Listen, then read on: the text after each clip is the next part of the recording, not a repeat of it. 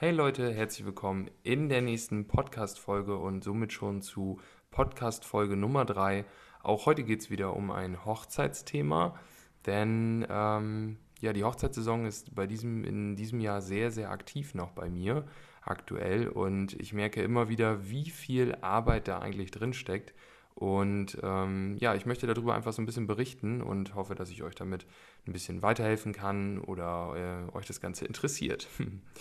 Ähm, ein weiterer großer Punkt neben der Vorbereitung, über die wir in Folge 2 schon gesprochen haben, ist die Location-Wahl und wie ich da rangehe und was da zu beachten ist und was ich da für Tipps habe, das besprechen wir heute in Folge 3 bei Fotografieren und mehr. Viel Spaß!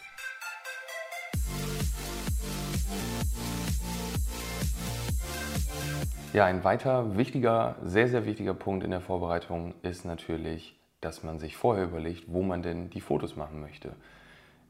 Die Gruppenfotos passieren ja meistens ähm, da, wo auch die Trauung ist. Das heißt, ähm, nach den Glückwünschen zum Beispiel werden die Familienfotos gemacht und meistens geht es dann mit dem Brautpaar zusammen nochmal ähm, los, entweder dort vor Ort oder an einer anderen Location, wo dann die Porträtfotos gemacht werden. Und da ist es unheimlich wichtig, vorher zu wissen, welchen Stil möchte das Brautpaar haben.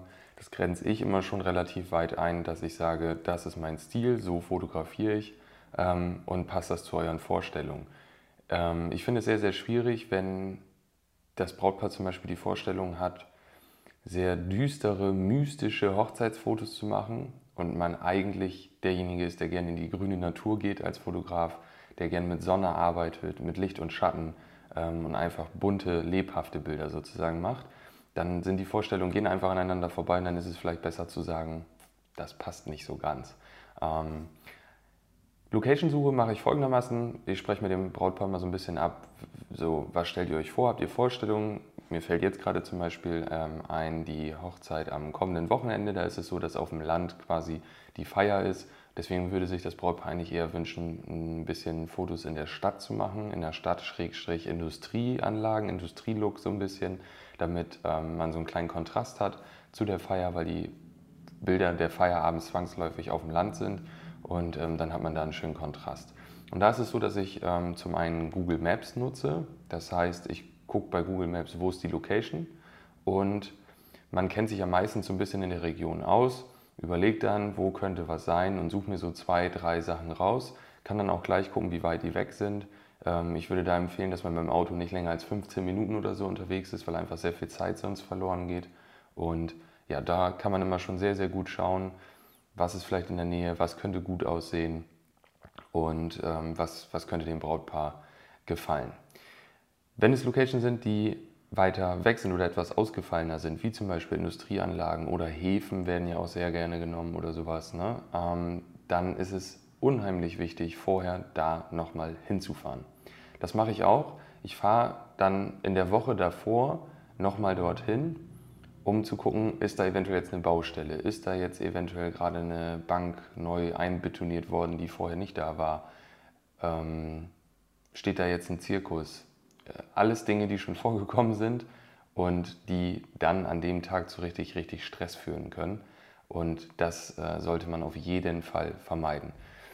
Von den Brautpaaren höre ich dann manchmal, oh, eine Woche vorher reicht das denn? Ähm, die wollen natürlich gerne schon irgendwie vorher, drei Wochen vorher wissen, genau wo die Fotos gemacht werden, weil sie mit sehr viel Planung ähm, zu tun haben und ja einfach sehr beschäftigt sind und natürlich Angst haben, dass irgendwas nicht funktioniert. Es ist leider auch schon vorgekommen, dass ich drei Wochen vorher da war und es war alles perfekt und an der Hochzeit selber kam man dann an und der ganze Hafen war abgesperrt aufgrund Baustelle. Ähm, das ist natürlich sehr, sehr, sehr, sehr schlecht. Das heißt, drei, vier Tage vorher fahre ich hin. Die Gefahr ist natürlich immer noch da, dass dort eine Baustelle ist oder irgendwelche Sachen, die vorher nicht äh, vorhersehbar waren. Aber ähm, man grenzt das dann auf jeden Fall schon sehr, sehr stark ein. Da diese Sachen aber trotzdem passieren können, ist es genauso wichtig, noch eine Alternative zu haben. Das heißt, okay, das wäre Hauptspot Nummer eins, da können wir cool Fotos machen. Sollte irgendetwas sein, ein Feuerwehreinsatz, keine Ahnung, was auch immer. Ähm, dann haben wir Alternative B, die ist auch cool und dann fahren wir dahin. Wenn das Spots sind, die sich die Brautpaare vielleicht nicht so vorstellen, weil sie vielleicht neu zugezogen sind und die Gegend hier noch nicht so kennen oder so, dann ist noch ein Tipp, dass ich das immer so mache, dass ich die Spots mit dem Handy einfach kurz fotografiere und sage, guck mal, das könnte der Hintergrund sein, so und so könnte das aussehen ähm, und einfach ja, ein paar Handybilder schicke, ist heutzutage sehr, sehr einfach und dann sind die Brautpaare meistens auch entspannt und sagen, okay, Fotograf hat sich darum gekümmert, hat Plan B, wir wissen ungefähr, wie es da aussieht, wir wissen ungefähr, was uns erwartet und dann sind eigentlich alle auf der sicheren Seite und vor allen Dingen auch entspannt, was sehr, sehr wichtig für die Fotos nachher ist, dass ja, das Brautpaar entspannt ist einfach, damit auch wirklich authentische Fotos ähm, entstehen können.